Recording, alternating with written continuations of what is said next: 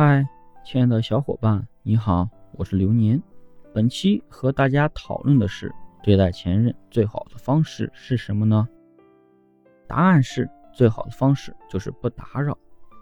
因为两个人曾经存在爱情，爱情是所有类型情感中最为奇妙的情绪状态，它产生于化学反应，维持于两个人的共同努力。无论因为什么原因分手。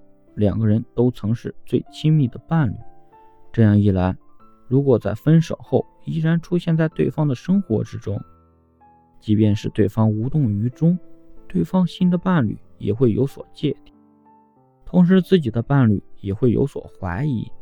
既然两个人都拥有了新的感情，就要对当下的人负责，不要让彼此因为过去的人产生隔阂，是我们应该做到的。